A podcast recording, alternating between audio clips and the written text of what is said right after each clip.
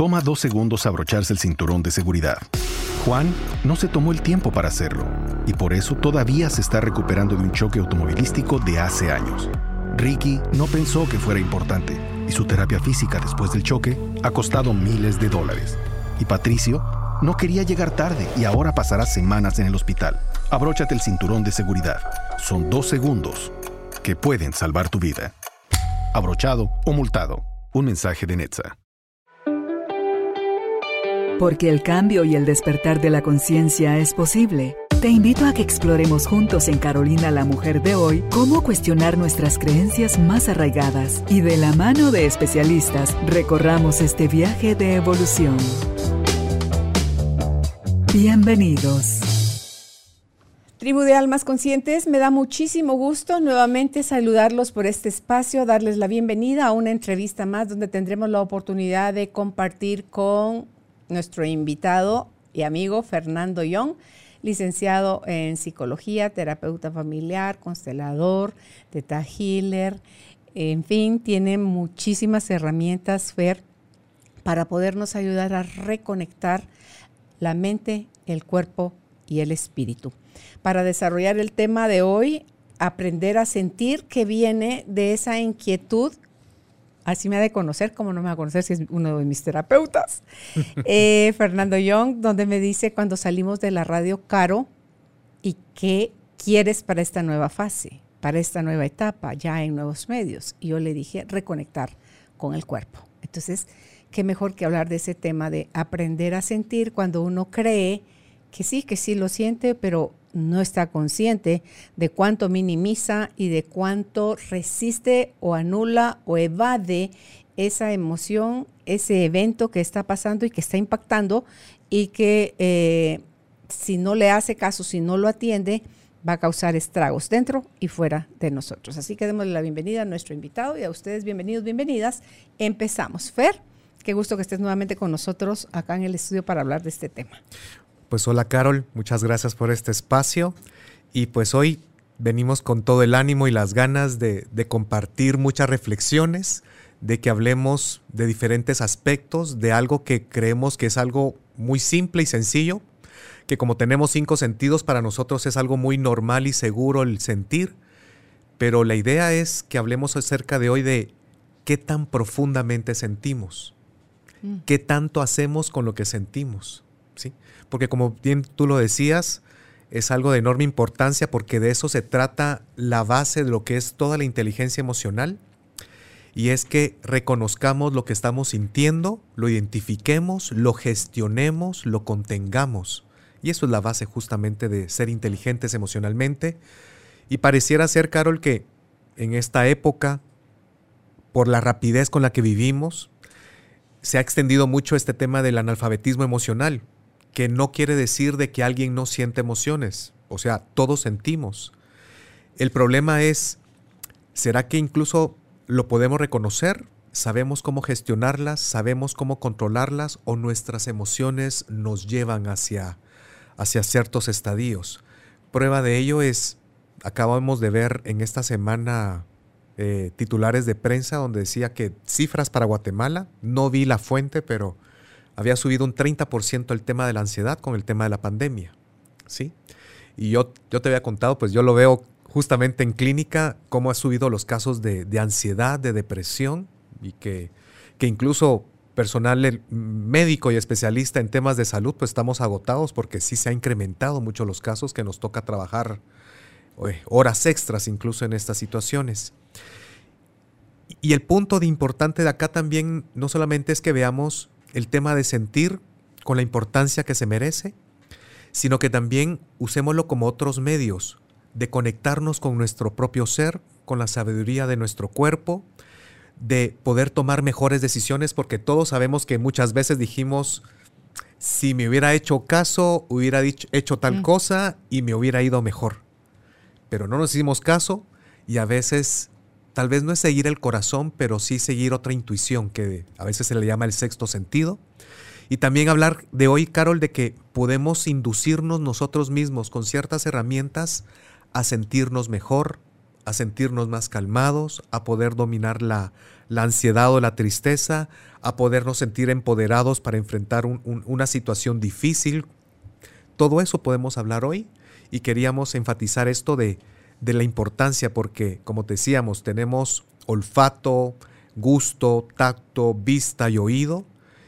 Y a pesar de que somos, o sea, en potencial somos eh, muchísimos más limitados que los animales, no nos podemos comparar con el olfato de un zorro, no nos podemos comparar con, con la vista de un águila que mira cosas y detalles a 5 kilómetros de distancia, no podemos correr como lo hace una gacela, pero también en mm. nuestras limitaciones que tenemos como seres humanos, podemos llegar a sentir mucho y a veces dependiendo del tiempo que nos dediquemos, dependiendo de el espacio que nos damos, de ser constantes, de seguir enfocándonos y que se vuelva hasta un hábito de día a día, el darnos un tiempo en silencio, el ir ralentizando nuestro espacio, el conectar con nuestras sensaciones, el ir escribiendo incluso ¿sí? sobre lo que estamos sintiendo. Y aquí una mezcla, Carol, no solamente de permitirnos sentir, sino de percibir. Porque sentir viene de sentir, que significa experimentar una sensación, ya sea de un estímulo externo como de un estímulo interno. Pero en cambio, percibir tiene, que ver con los sentimientos, ¿sí? porque percibir es captar el conocimiento sobre algo en base a las impresiones que me daron mis sensaciones. ¿Y ahí qué tiene que ver la intuición? La intuición es que también en base a las sensaciones que estamos sintiendo, vamos haciendo una interpretación sobre con qué estoy yo de acuerdo.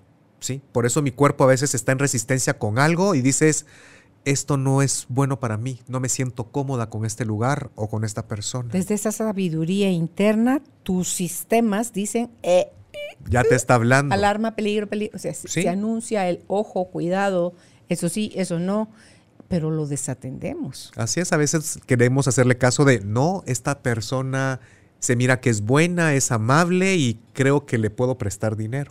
A mi gordo. cuando tu cuerpo te decía, no, algo de aquí mm. no me cuadra.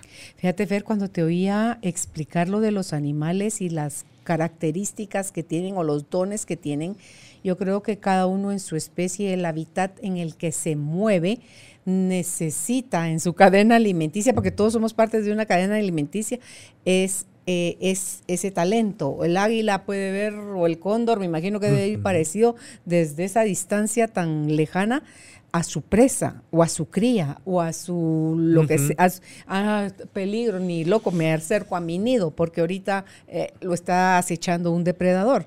Entonces, a diferencia de, ellos, nosotros, pero eso es lo que los mantiene a ellos enfocados siendo el águila, águila, el caballo, caballo, el león, león.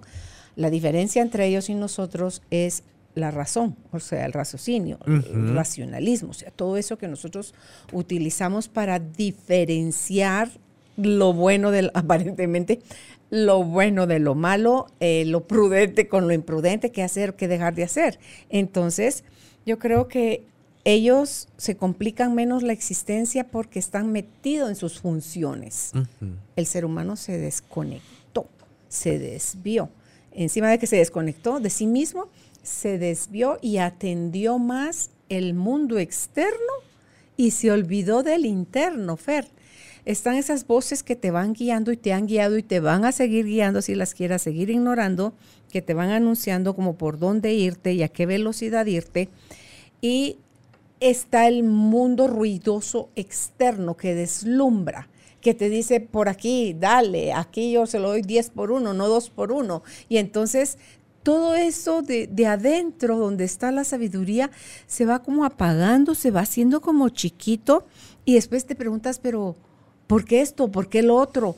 Si fuiste tú, como dijo Ricardo Argona, quien le dio poder a todo lo externo y te ignoraste al máximo con todos tus cuerpos. Estamos ignorados, Fer. Yo creo que hay una situación acá. hay factores personales y factores externos que creo que afectan mucho el que nos hemos desconectado con lo que sentimos. Mm. Un punto importante es la sociedad. Número uno, a nivel de ritmo, donde lo primero que tú haces no es cómo me estoy sintiendo al levantarme, sino que es qué hora es y tengo que salir corriendo. ¿Cuántas personas nos escuchan y nos ven, Carol, y les toca comer incluso a mí me toca comer rápido en una hora de almuerzo, ¿sí? Pero trato de comerlo lo más despacio, sintiéndolo, disfrutándolo lo más posible, a pesar que tengo que hacerlo con un tiempo limitado. Y estamos viviendo en un ritmo así de rápido, donde a veces lo lento se ve pernicioso, tonto, mediocre, pero hay que entender también de que tenemos que empezar a disfrutar las cosas y que hay cosas en la vida que son importantes que debemos de ralentizar, como por ejemplo las reuniones sociales, el convivir con la gente y nuestra familia, con tu pareja, el hacer el amor despacio, no como el corrilín que hay que hacer a veces. En un rapidito. Sí, en un rapidito. El comer despacio y disfrutarse sus alimentos. Sí, hay cosas que, que creo los fines de semana disfrutárselo. Porque incluso veo yo, Carol, en clínica y hay gente que me cuenta sus anécdotas de la semana, del fin de semana y tuvieron que asistir a, incluso en tiempos de COVID, ocho reuniones sociales en un fin de semana. Gente que a veces viene y tiene que tener una reunión de 4 a 5, de 5 a 6 y de 6 a 7 en diferentes lugares, con diferentes personas. Y veo yo a veces qué tan corrido estamos viviendo esto. Y a veces se, no, se, se ha perdido el sentido donde en vez de ser seres humanos nos convertimos en hacedores humanos. ¿sí? Ya no estamos en el ser, ya no estamos disfrutando lo que hacemos mm. y creo que valdría la pena que todos ahorita nos cuestionáramos en cómo estamos manejando el ritmo de nuestra vida. ¿Sí? Con qué tanta rapidez Qué bueno, Carol. Qué tanta rapidez. Yo vengo y trato de frenar, trato de darme mis días libres. Hoy que vengo contigo, ya te he contado que yo me lo disfruto, me lo tomo despacio, no lo trabajo, me lo gozo. hoy no me tomé vino, ah, pero después será. Pero me levanto tarde, me lo disfruto. Sí, o sea, creo que, por supuesto, habrá personas que dicen, no es bueno quedarse en, en la zona de confort hay personas que tal vez ya nos ganamos el estar en la zona de confort. Pero hay otros que les toca ahorita trabajar, quebrarse un poquito el lomo y picar piedra y, e ir construyendo, ¿sí? Pero a veces también se toma, hay que, hay que saber de que hay cosas que hay que tomarse el tiempo y disfrutarlo. Por ejemplo, el sentir en un viaje. Por supuesto que a todos más de alguna vez nos ha tocado viajar en un tour, con varias personas y te llevan en un bucecito de tal lugar a tal lugar y hay que bajarse y hay que subirse y hay que ir rápido. Y yo cuando toca, por ejemplo, hay gente que, me, que me, cuenta que van a hacer viajes ahí en la clínica y yo creo que también un, viaje no solamente es ir a otro país, es cambiar de ambiente, sentir otros aromas, es toda una experiencia que te puede renovar, que te puede abrir horizontes. Y a veces le he dicho a la gente, Carol, que en este movimiento slow, ¿sí? Que es irse despacio y ir a tu ritmo. Y que a veces varias personas les ha tocado que, les he dicho, en vez de tomarse este, este viaje a Europa de 14 países en 15 días, váyanse a tres ciudades. Por ejemplo, Londres, París y Barcelona o Roma. ¿sí? Y siete, ocho días en cada ciudad, almuercen en un buen mercadito, disfruten y escojan en qué lugar van a pasar cada eh, puesta de sol quedarse en los lugares si ahí se les antoja y no andar corriendo y disfrutarse los aromas, los olores, los ruidos de cada ciudad. La gente pasar, pero a mí eso me encanta. El eso, sin estar pensando, simplemente el sentir. Por ejemplo, con Anita nos encantan los lugares así donde simplemente estamos sentados y el silencio es rico. Mm, y no hay que hablar y simplemente uno puede estar tomados de la mano, abrazados y, y ver el lugar, ver a la gente y sentir esa luz que es diferente en cada país, en cada, en cada coordenada. Y les digo que es, es importante disfrutarse así los viajes. Incluso ahorita te venía contando que hay gente que me cuenta que se van de viaje y que vienen más cansados de lo que se fueron a disfrutar. ¿sí? Entonces, es un buen punto de venir y preguntarnos, ¿será que a veces estamos desconectados con lo que queremos y con lo que realmente deseamos y necesitamos por ir demasiado rápido? Claro. Y a veces tomar un viaje es una metáfora. Esos debo de, tengo que, que te impones tú a ti, no solo la vida o el tiempo o lo que haces. Por ejemplo, me fui a un fin de semana largo, me fui viernes a las 6 de la mañana rumbo a Monterrico. Mm. A las 10 yo ya estaba instalada con calzoneta puesta, poniendo mi toalla la al, al camastro con vista al mar. Eh, más tarde llegaron mis parientes, ya te ofrecen algo de tomar, te refrescas, te metes al agua, seguís tomando el sol. Mi ayer, por ejemplo, Fer, que yo me venía de regreso después de almuerzo, fue despertar a la hora que mi cuerpo me dijo, despierta. Eran las 7 de la mañana. Tenía ilusión por terminar el libro que estaba leyendo. Lo tomé y acostada en la cama terminé el libro que estaba leyendo. Me levanto, me pongo mi calzoneta, salgo a saludar. yo no soy de que me urja tomar café, no tomo café. Entonces, wow, ver lo lindo que me amaneció el día, el color que tiene el mar. Entonces, preguntarle a mis parientes cómo amanecieron las personas que estaban cocinando para nosotros nos preparan un delicioso desayuno, frutas, huevito, frijol, panito, o sea, todo huele delicioso, chilito, jalapeño. Tú decís que ahí sí el cafecito, un pedacito de un pastelito que llevaron, o sea, bien desayunada. Ya estoy viendo dónde me voy a solear, me voy a la piscina del lugar, no a la piscina de la casa, sino que como la piscina pública, porque ahí sí está pegando el sol, tiendo mi toalla sobre el camastro, me asoleo, me meto al agua cuando lo considero, platico con mi familia, mi hijo va y me trae un helado ya tipo 11 y cuarto de la mañana, me lo disfruto. Y las carcajadas, me dice Álvaro, él se fue al baño y me dice, hasta allá se escuchaban las carcajadas de ustedes. Entonces, así de, bendito sea el cielo, así de relajados lo pasamos, regresamos a la casa, más piscina, que hasta el almuerzo, que a comer, que bañarte, que sentir la toalla, comer con la brisa del mar dándote en el rostro, Fer, inhalándote toda esa sensación, toda esa energía del mar, del sol, de la familia, de la risa, del amor dice uno, wow, un viaje de regreso placentero. Álvaro venía escuchando una, uno de los programas que yo tuve ya hace algunos días, el que tuvimos Judith con María del Mar. Me di una siesta en el carro. Mira, llovía, oías en el fondo, fuera del carro estaba lloviendo en la carretera. Yo venía segura, confiar, relajada Digo yo, Dios mío, de verdad, qué bendición, Fer. Y así fueron mis otros dos días, el día del viernes y el día del sábado, así al suave, como dicen los muchachos, dejándome llevar por lo que el día me presentaba. No hay, tengo que estar en tal lugar a tal hora.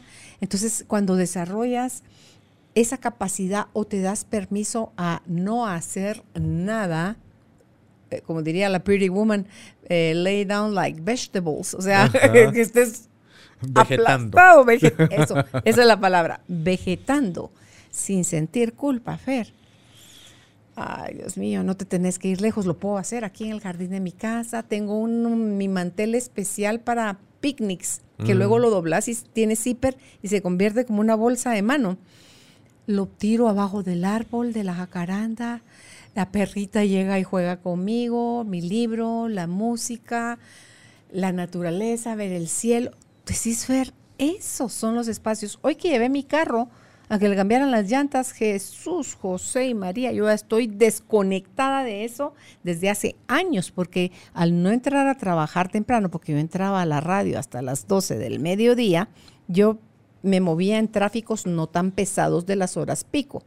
Pero hoy que tenía que estar a las 8 de la mañana en el lugar donde me iban a cambiar las llantas, fue, yo decía, Dios santo, esto es Guatemala. Mares de motos, gente por montones esperando en la esquina para atravesarse la, de la calle de un lugar a otro y me sentí totalmente desubicada, no sabía yo que ya era todo ese movimiento el que se da en Guatemala antes de las 8 de la mañana, ¿verdad? Entonces dice uno, wow, ahí di gracias por el privilegio de no tener uno que estar haciendo eso todos los días. El que mis horarios, ahora ustedes vienen acá al estudio y yo solo bajo del segundo nivel, acá al estudio. O sea, digo, si uno, hay tanto Fer para, para agradecer, para relacionarse uno con las cosas desde la mirada de la bendición, la comodidad, la sencillez, porque tú decías relantizar, porque no solo es hacer lento los momentos, es hacerlos con conciencia, con menos cosas. No necesitas tanto para ser inmensamente consciente, pleno, lleno, satisfecho con lo que ya sos y haces aquí y ahora. Solo inhalar eso en una respiración, Fer, y exhalarlo a la hora cuando estoy haciendo mis ejercicios de yoga o mis ejercicios de tai chi o, o mi caminata. O sea, el respirar con otra conciencia. ¡Wow! Dice uno, sí, qué bonito. Y en lo que estábamos hablando acerca del tema como factores externos que nos desconectan, Carol, del sentir, estábamos hablando de la, de la rapidez de la sociedad, pero también el tema de la tecnología que nos embarga mucho cuando en vez de ir hacia adentro de reflexionar, de autoobservarnos un poco, de conectarnos con lo que está pasando en nuestro interior, nos conectamos a Instagram, nos conectamos a un chat, nos ponemos a ver memes, estamos conectados viendo, tratando de ver noticias o viendo una película en Netflix o en alguna de las streaming. Mm. Entonces, ¿qué pasa cuando venimos y tenemos un foco de atención tan grande que ya nos ha vuelto adictos siempre a los medios, a los digitales y a, cualquier situación que siempre está hacia afuera. Incluso temas de, seguir a influencers, de seguir a celebrities, de poner atención incluso a situaciones y cosas superficiales de la sociedad, pero lastimosamente, ¿quién nos ha guiado hacia, enfoquémonos hacia adentro? ¿Cuántas personas están haciendo yoga y meditación? O sea, no tenemos modelos, no tenemos gente que, que tal vez sí hay personas que lo hagan, pero no, nos parecen tan llamativos, no hay tanta publicidad como lo que son para otras cosas como una alfombra roja o la publicidad de los chismes de los famosos, pero no estamos enfocados hacia adentro. La sociedad siempre nos lleva hacia afuera, hacia un mundo, podríamos decir, superfluo, pero que está en cada quien el decidir hacia dónde dirigirse. Es correcto. Sí, o sea, creo que con sus acciones cada quien está reflejando de lo que estamos listos para hacer, sin juzgar a nadie. Si alguien está buscando chismes y cursilerías, pues está bien, es parte de, su crecimiento y es necesario que esté ahí por algún tiempo, pero esperemos de que no se queden, sino que sigamos evolucionando. Otro punto importante, aquí también vamos ya hacia, hacia adentro y es uno de los factores que, no nos, que nos impide mucho en el, en el sentir, es el, la identificación que tenemos con nuestra mente estamos tan identificados con nuestro diálogo interno, el estar pensando todo el tiempo, el que tal vez muchas personas tendrán 25 mil, 30 mil pensamientos al día, imagínense que tal vez el 70% de eso serán pensamientos negativos. Entonces, todo ese parloteo nos maneja y nos hace estancarnos en una esfera mental, en discursos, mm. en prejuicios, y a veces es un gran bloqueo y una gran muralla para que nos permita sentir qué es lo que hay de trasfondo. El problema es que ese también pensamiento viene y va a contaminar lo que estamos sintiendo, ¿sí? Porque un pensamiento genera una emoción y una emoción establece un estado de ánimo, ¿sí? Entonces, cuidado con eso y otras situaciones también que por las cuales no estamos conectados con las pensamientos, con las sensaciones es, por ejemplo, se da sobre todo en el tema de muchos hombres, de ciertas edades sobre todo, arriba de 40, es el tema de la cultura machista, donde las emociones se hacen de menos, donde los hombres no pueden llorar, donde los hombres siempre tienen que ser fuertes eh, y no le hacen caso a lo que están sintiendo, y que siempre son fuertes e invulnerables. Entonces ahí, en ese tipo de personas que se dan en las provincias y también por ejemplo, en las ciudades de cualquier ciudad latinoamericana, eh, el hombre se resiste a ser vulnerable, a conectarse con sus emociones, a sentir tristeza, a permitirse llorar. ¿Sí? Por supuesto que también se da en mujeres, tanto hombres como mujeres, tal vez que no vengan de una cultura machista, pero se da el tema de miedo a sentirme vulnerable ante los demás. Entonces son muchas personas que no se permiten llorar en público, siempre quieren ser fuertes, les da vergüenza mostrarse débiles ante los demás y sobre todo porque hay un trasfondo también ahí, Carol, miedo a que me hagan daño, a no confiar en las demás personas. Entonces, personas que hayan tenido situaciones anteriores de abuso, de maltrato, de bullying, son las más propensas a no demostrar mis, mis, mis reacciones ante el público, ¿sí? Y Por supuesto, Carol, como decíamos, hay un tema social que inhibe, tal vez sí lo permite, pero no lo promueve el ir la búsqueda espiritual hacia adentro. Y no tiene que ser espiritual ni necesariamente religiosa. Puede ser simplemente pragmática. Por ejemplo, el tema de mindfulness.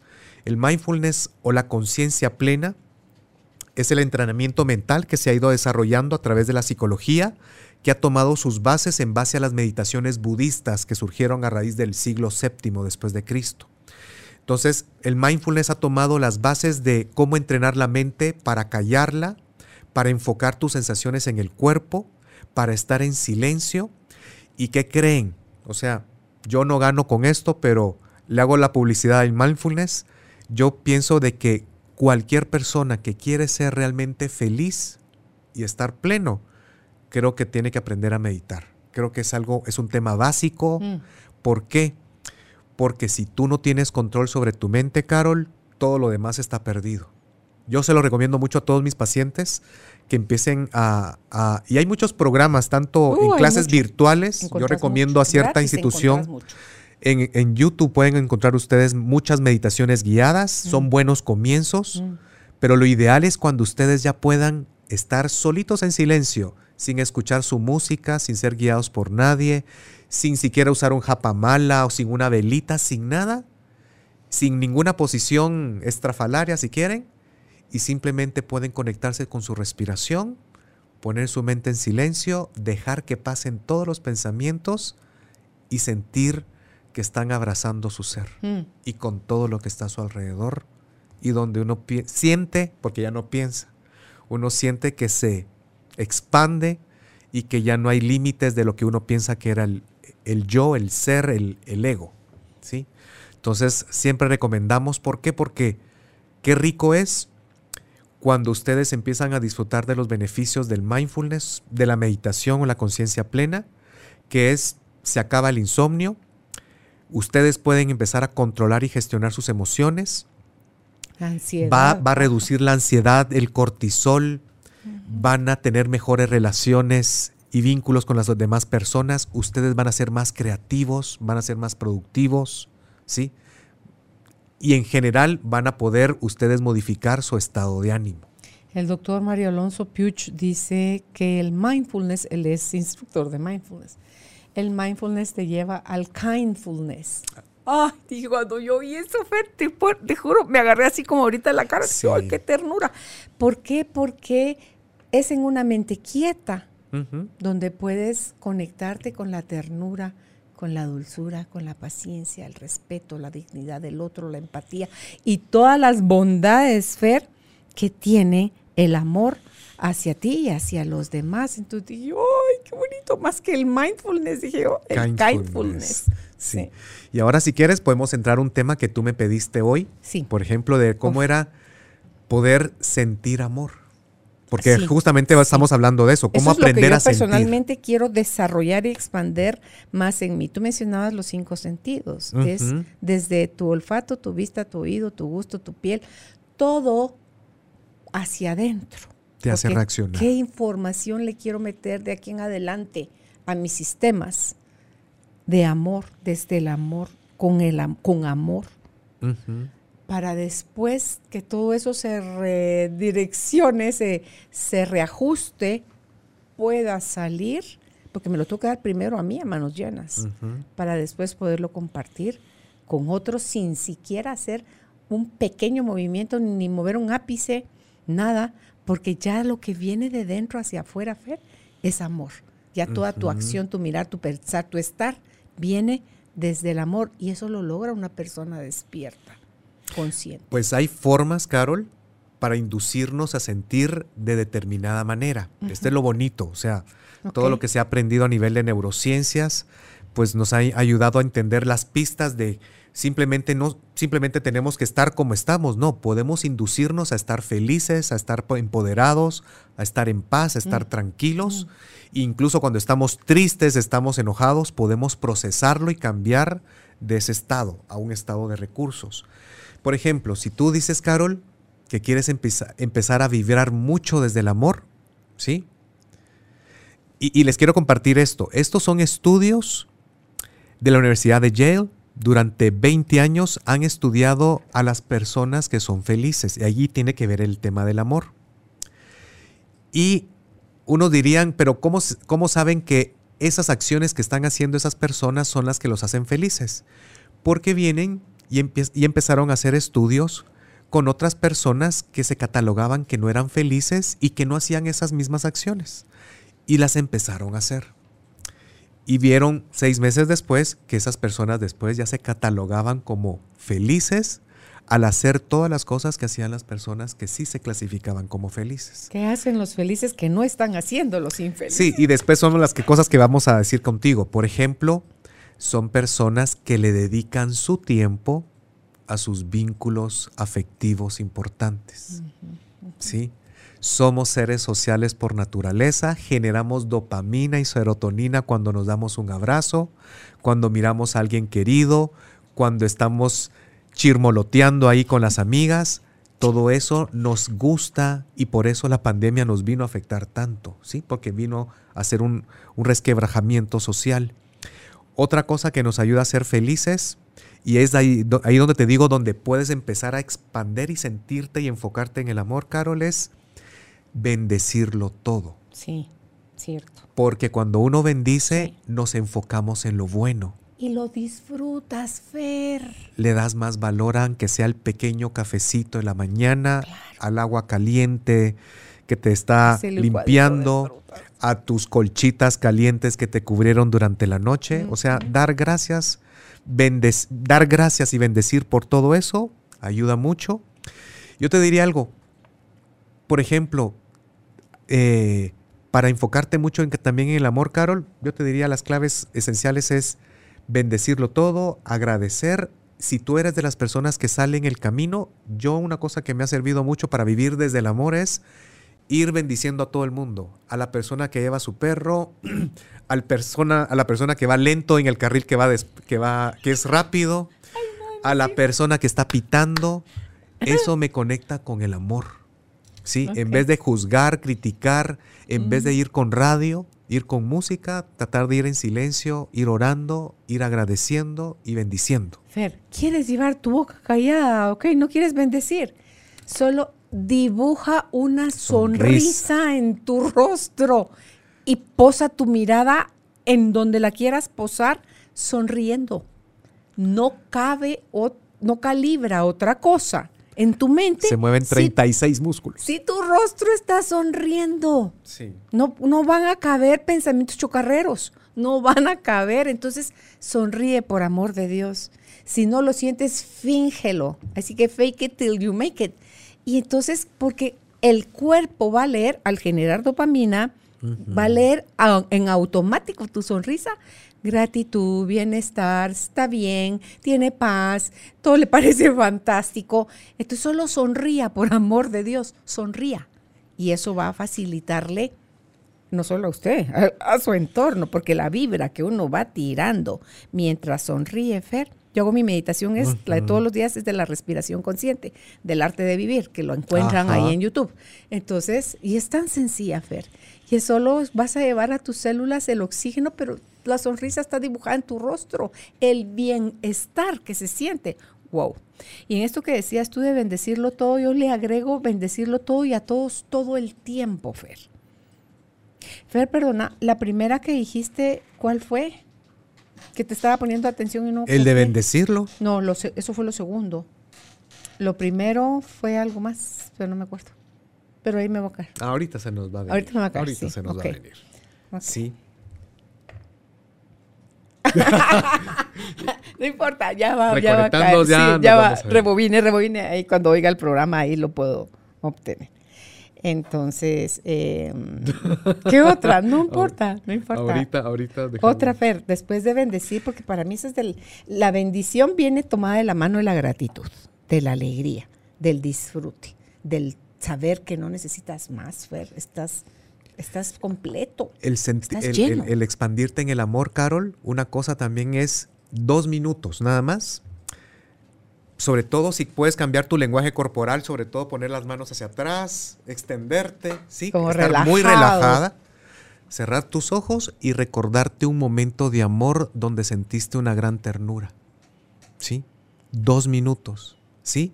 Conectate con esa sensación, quédate ahí y después quédate en la meditación y expandí esa sensación de amor. Fer, ¿sabes qué te lo jala así? ¿Qué? Mira videitos, fotitas de cachorros Ajá. de cualquier especie. Mira perritos, cachorros, gatitos, cualquier animalito, pollitos, conejitos.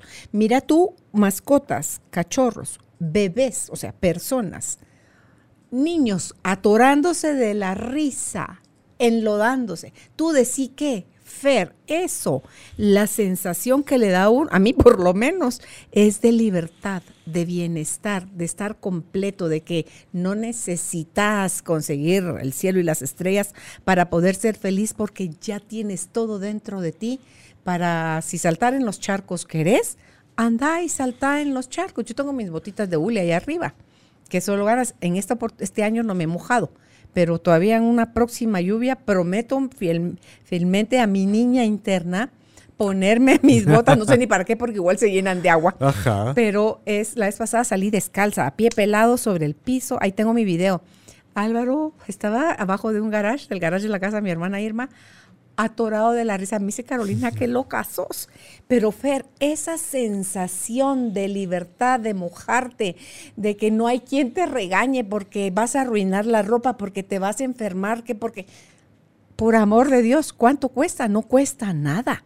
Más que eh, el atreverte a hacerlo. Fui con él una vez al cementerio que quería encontrar unas fechas de familiares de él que estaba haciendo su árbol genealógico. Había diluviado la noche anterior. Yo me fui con, con mis botitas de hule. Entonces en eso él se voltea a hablar.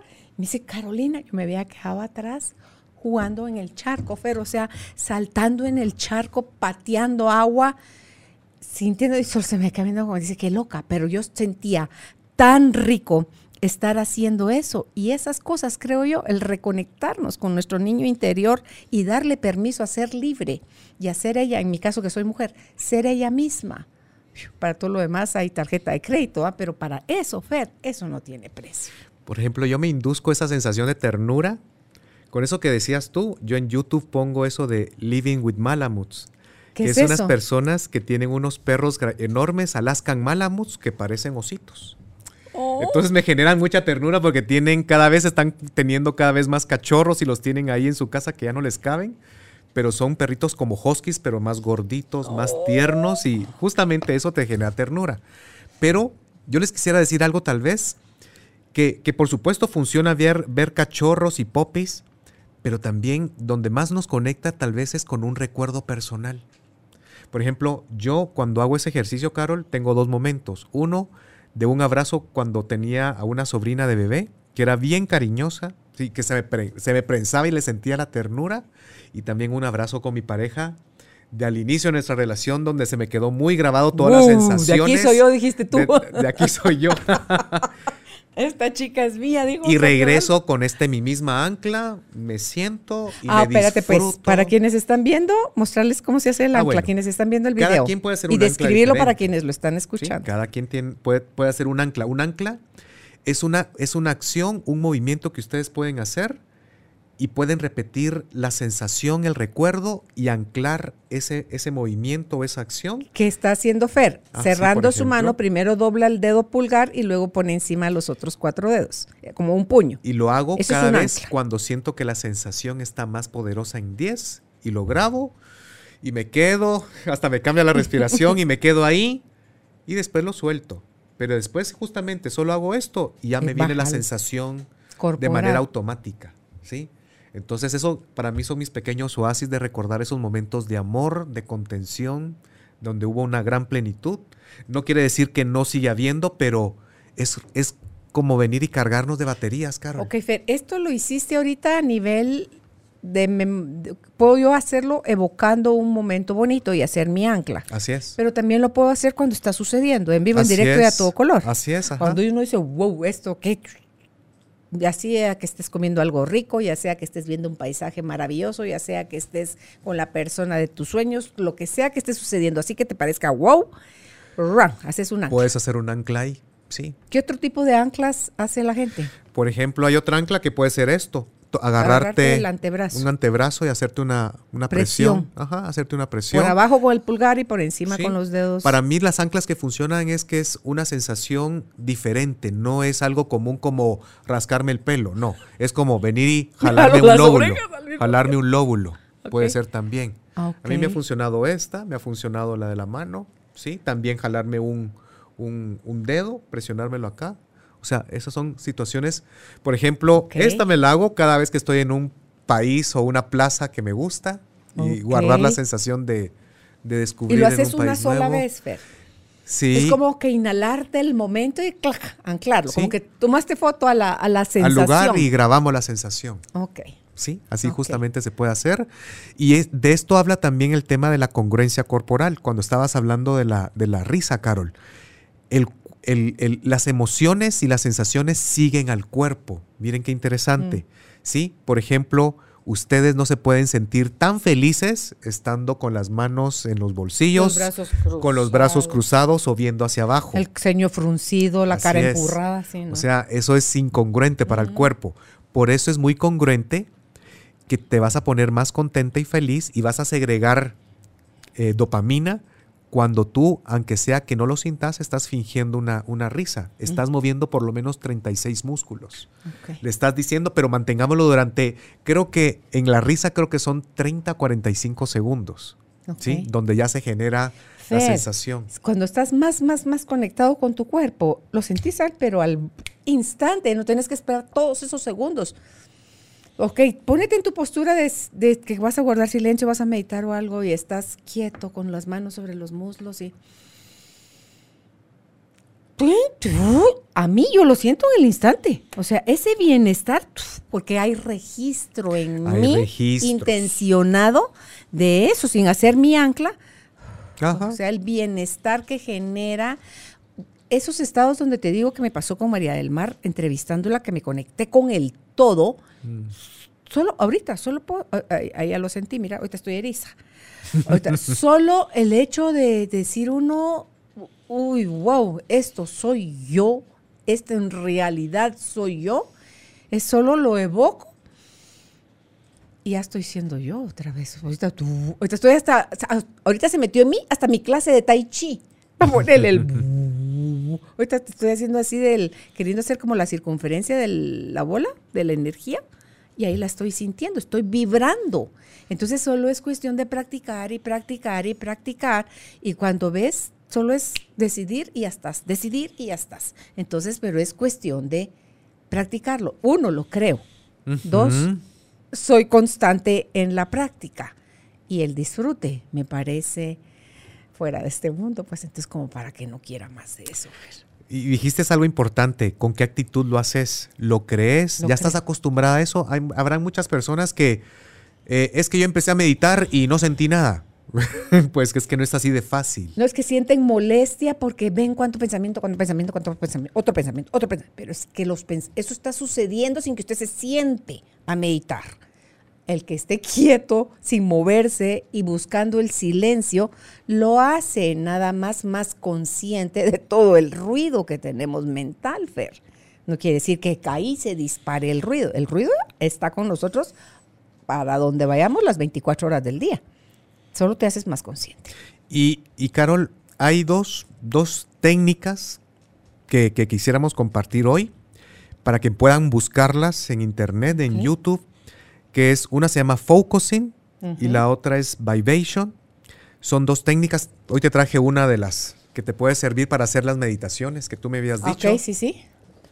Ambas técnicas son muy parecidas, provienen de, lo que es la psicología humanista, de, de, poder empezar a, a, lo que se llama tener sensaciones sentidas. ¿Por qué? ¿Por qué recalcar eso de sentidas?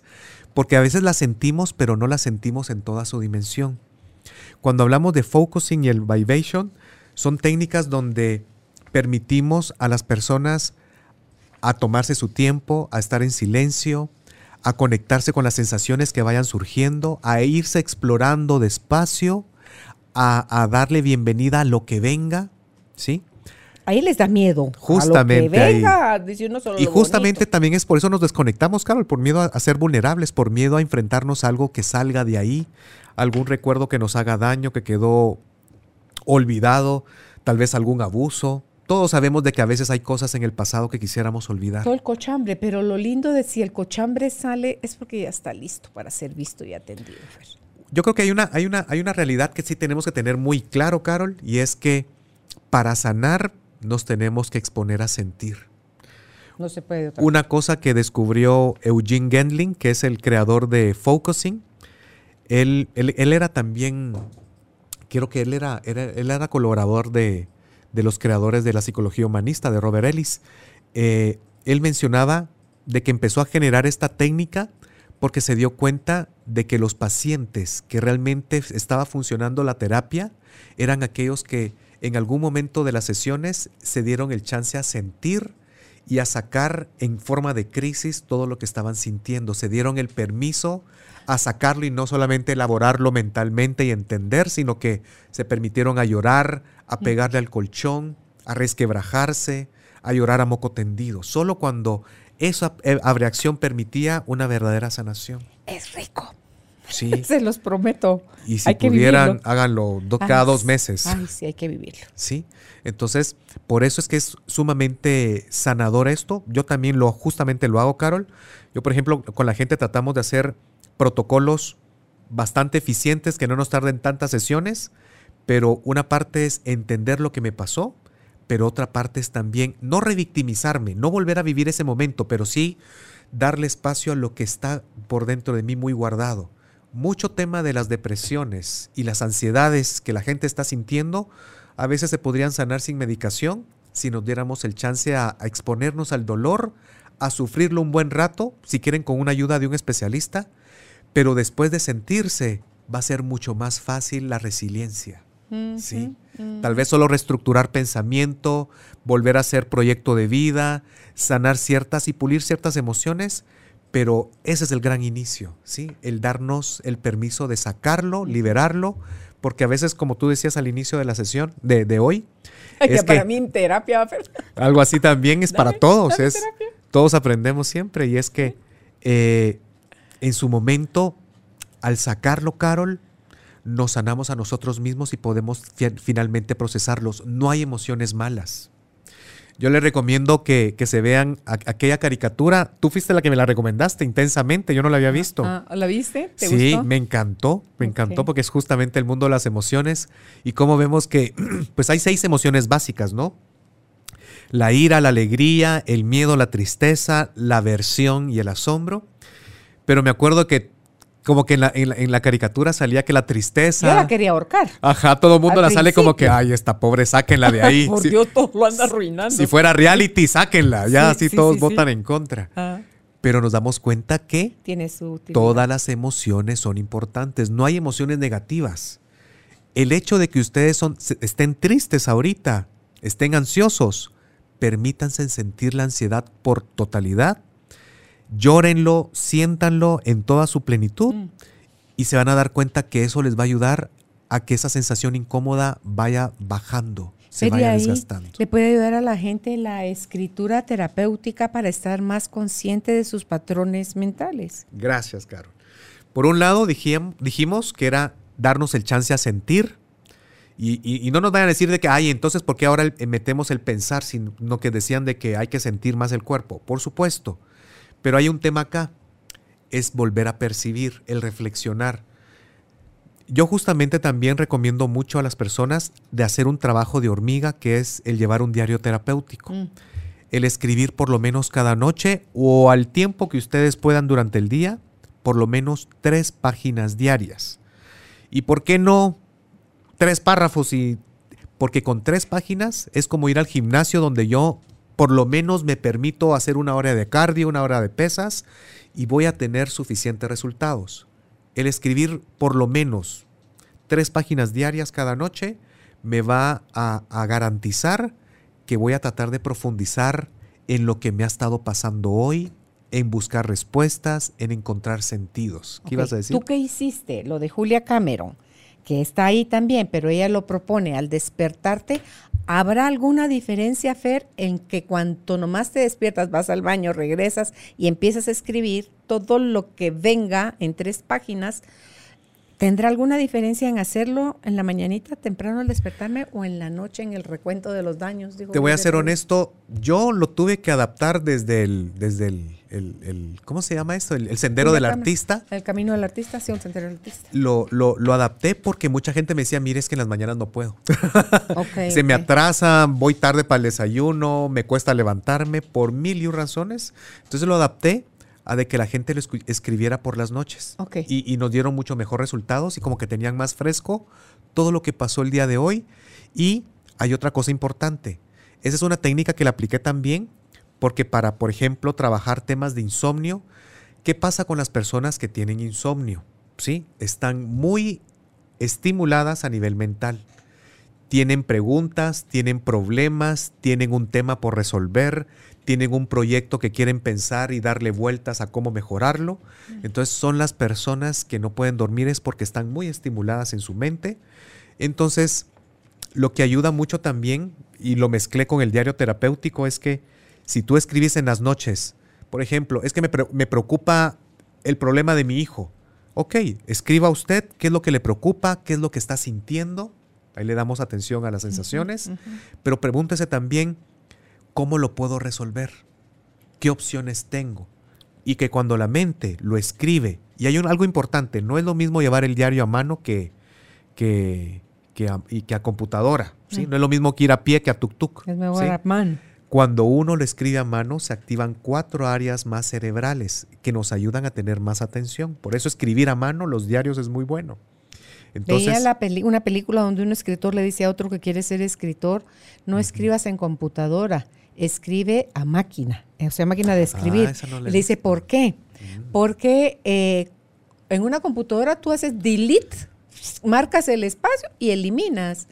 Para escribir a máquina no puedes hacer eso nada más como se hacía la antigüita. Y lo mismo para si lo vas a escribir con tu puño y letra. Entonces, no querés ver tu cuaderno lleno de 20 tachones, Entonces vas a pensar más y no a repensar, sino que vas a sentir más qué es eso que quieres comunicar. Entonces dice, si vas a escribir una novela, un libro, lo que sea, hazlo en máquina de escribir. Yo así, ay, no me diga eso. Porque esa es la maravilla de la computadora. Sí. Ah, no, esto no lo quiero, lo paso para acá. Ah, no, esto mejor va acá. Entonces vas, vas trasladando bloques enteros en un clic. Para editar es mucho más fácil. Sí, sí pero para que se haga más profundo.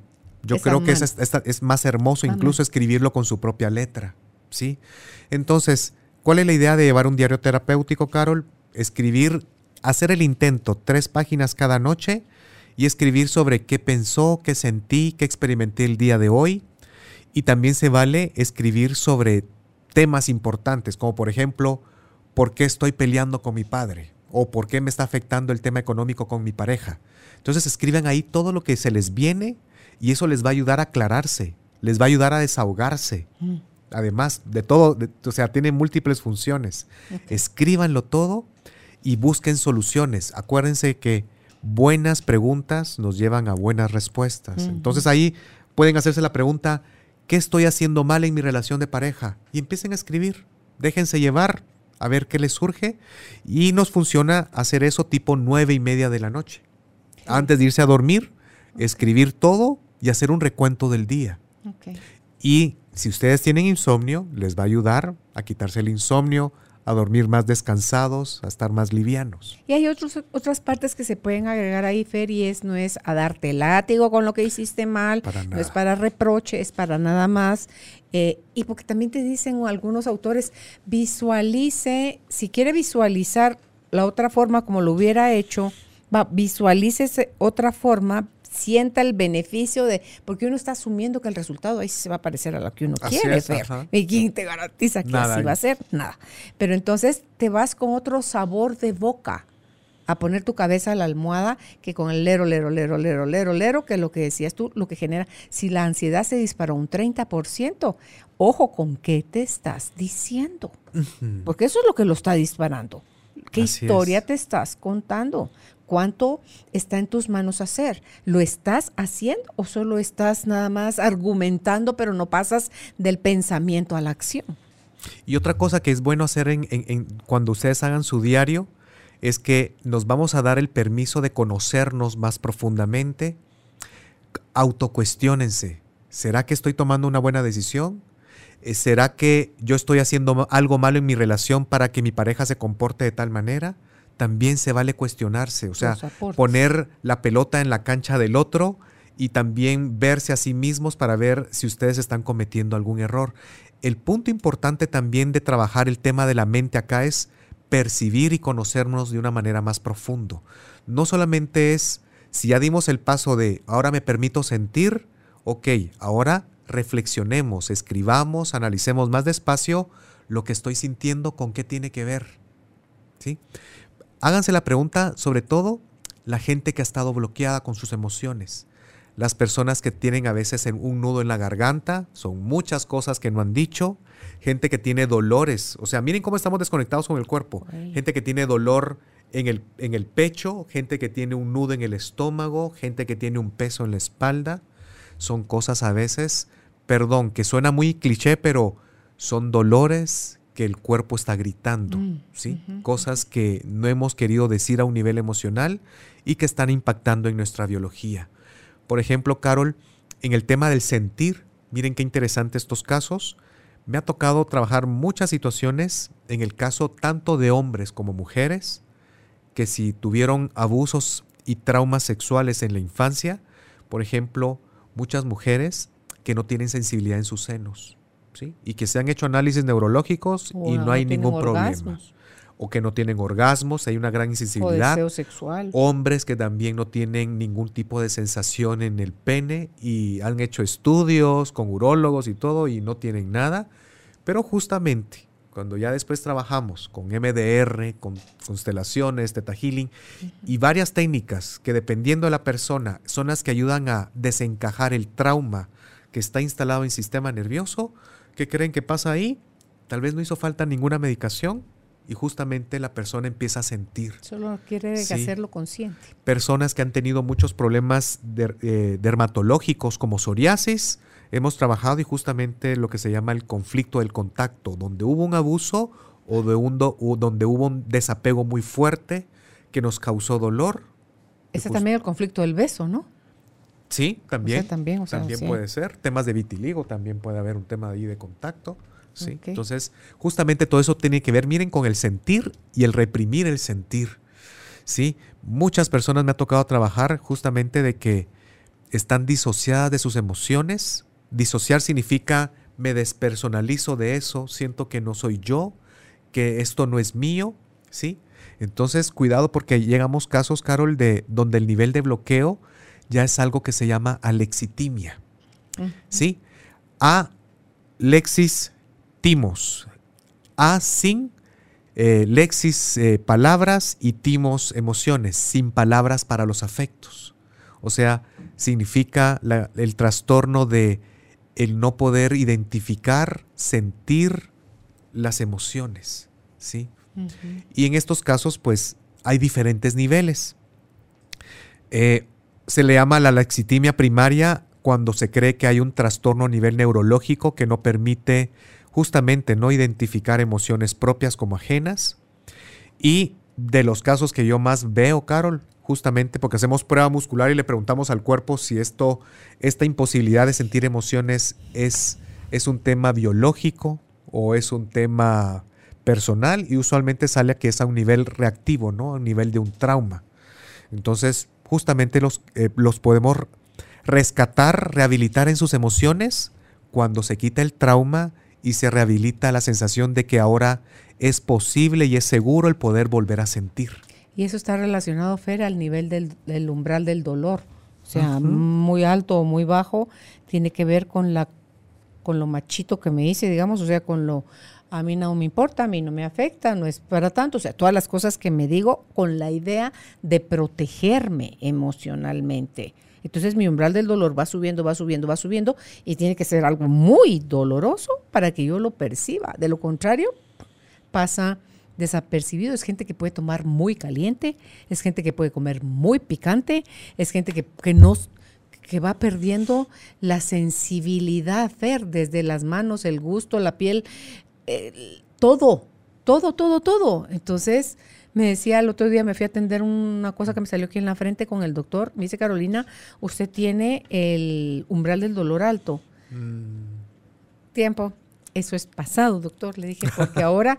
ahora sí, siento. Sí, siento y siento horrible. Le dije, y es más, píquele, porque me, puso seis puntos aquí en la frente.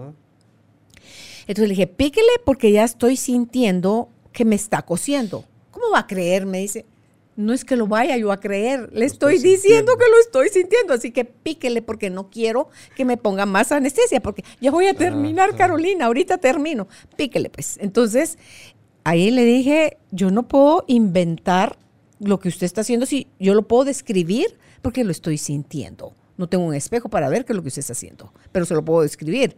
Pero ¿por qué lo estoy sintiendo? Wow, me dice, sí. Eh, entonces su umbral bajó, sí.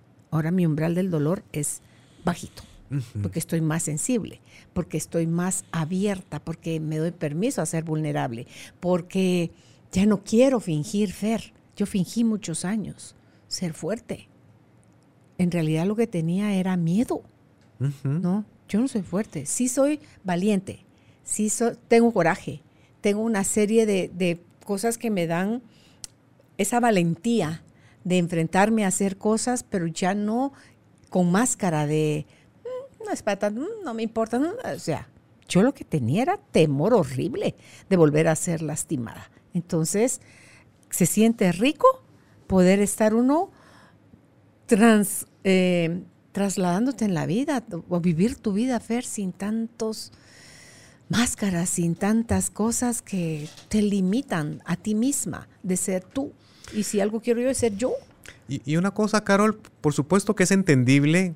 No estamos diciendo de que ustedes pónganse a llorar ahí enfrente de todas sus amistades o el domingo en la familia. Pues tampoco. Pero lo que estamos hablando es que seamos auténticos, que nos permitamos ser nosotros mismos, que nos atendamos en este aspecto emocional mm. y que si quieren ustedes ahí a puerta cerrada en sus habitaciones, en sus autos, en el baño, permítanse el tiempo a llorar a darse el chance de, hacer surgir lo que está allá dentro de ustedes. Por supuesto que la vida es hermosa, pero también recordemos que la vida es compleja y tiene a veces sus momentos difíciles.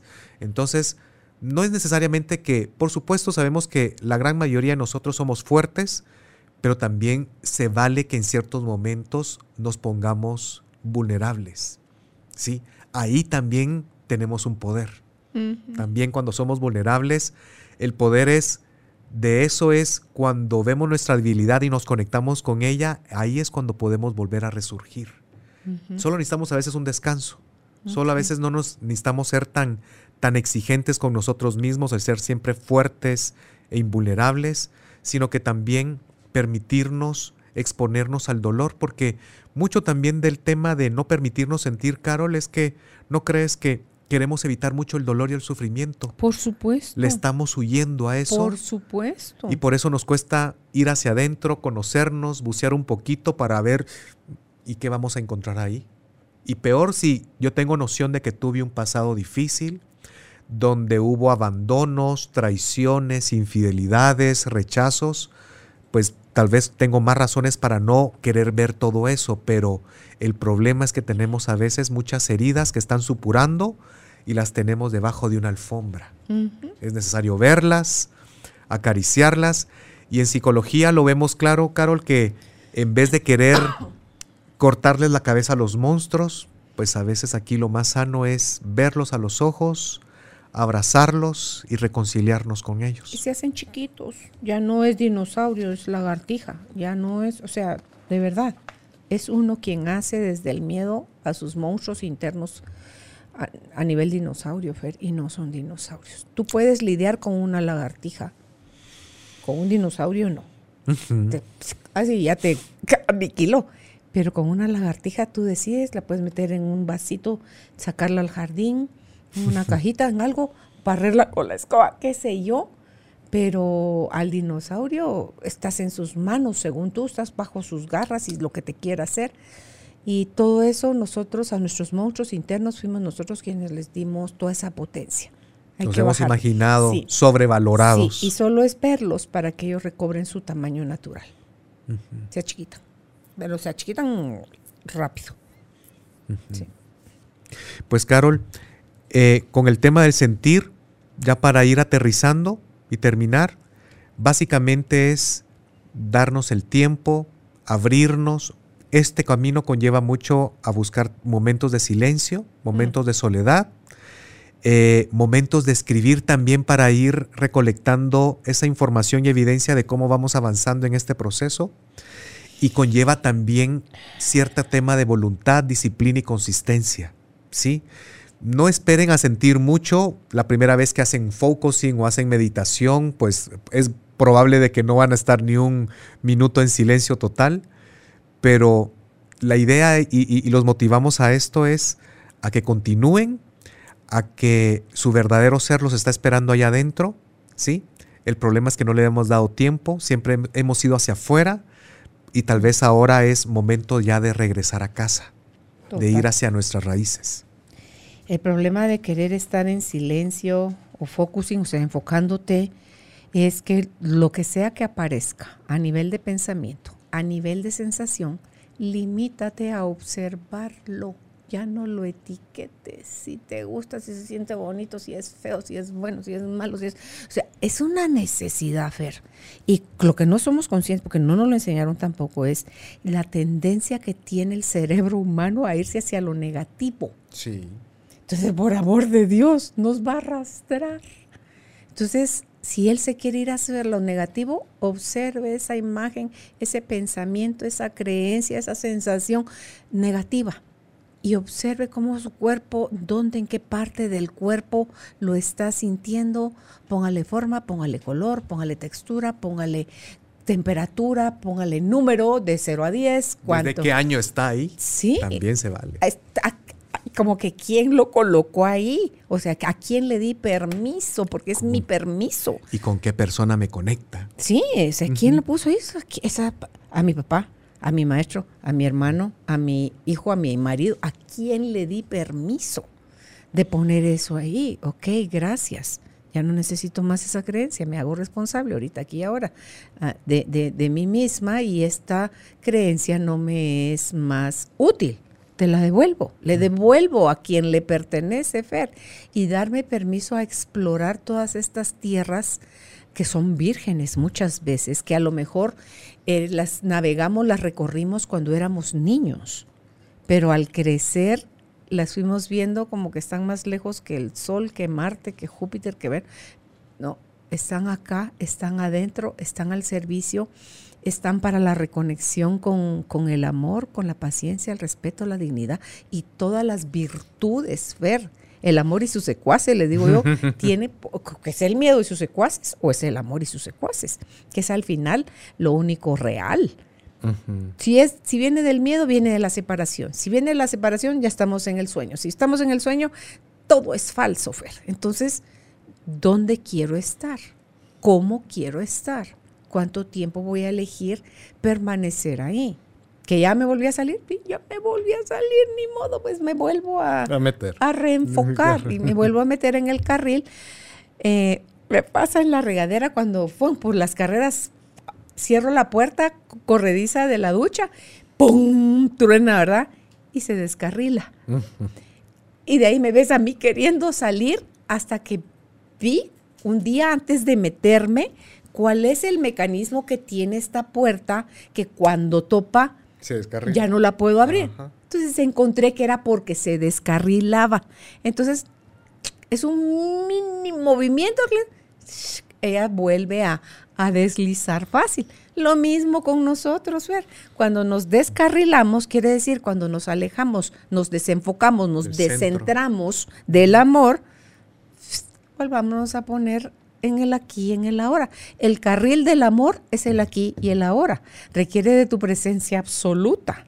Requiere de tus cinco sentidos, requiere de una mente ecuánime, dejar de etiquetar las charadas de buenas o de malas, o de te gusta o no te gusta, deja de decirle a la vida cómo debe de ser, de ponerle expectativas a Dios de si te quiere y si es bueno contigo y si te, te sacrificaste y entonces ahora dame.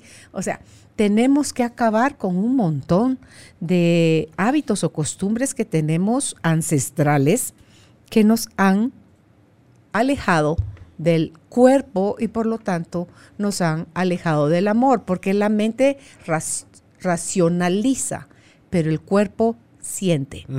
Pasó por tu mente, sí o sí, entró a tu cuerpo, porque no están separados. Entonces, si le diste vida en tu mente, le diste sensación en tu cuerpo y se archivó. ¿Hasta cuándo quieres sostener tus archivos ahí? Depende solo de ti. Y vale la pena volver a sentir el dolor, experimentarlo, porque les prometo que cuando se hace en un buen acompañamiento terapéutico es pedacitos, minutitos, Fer, lo que dura. El llanto, el drama, el dolor. La emoción tarda dos minutos. Es un ratitito versus seguirlo uno chineando, llevándolo a tuto como llevas la carga en la cabeza, en la espalda. O sea, no hombre, no venimos, les prometo, no venimos a eso. Venimos a ser libres, a disfrutar de la vida, a experimentarla con todo lo que tiene para mostrarnos, sin calificarlo de bueno o malo ni clasificarlo. Entrémosle a todo lo que la vida tiene para ofrecernos, ofrecernos porque solo está a nuestro servicio, está para nosotros. Lo peor que nos puede pasar si nos enfocamos a sentir es que nos podamos sanar. lo, peor. que nos puede pasar. Imagínate. Ok. pues qué alegre, Fer. Muchísimas gracias por, por haber estado con, con nosotros hoy hablando de este tema que por demás me tiene cautivado porque puedo dar fe que fue a través de aprender a sentir y de ir desentumeciendo. Esas partes que se habían entumecido en mí con la idea de no volver a sufrir con esos compromisos subyacentes de a mí nadie me vuelve a joder la vida, de a mí no me vuelve a... Sí, no me estaba yo defendiendo, me estaba yo achiquitando, me estaba yo desconectando, me estaba yo... Sí, entonces no, no es necesario.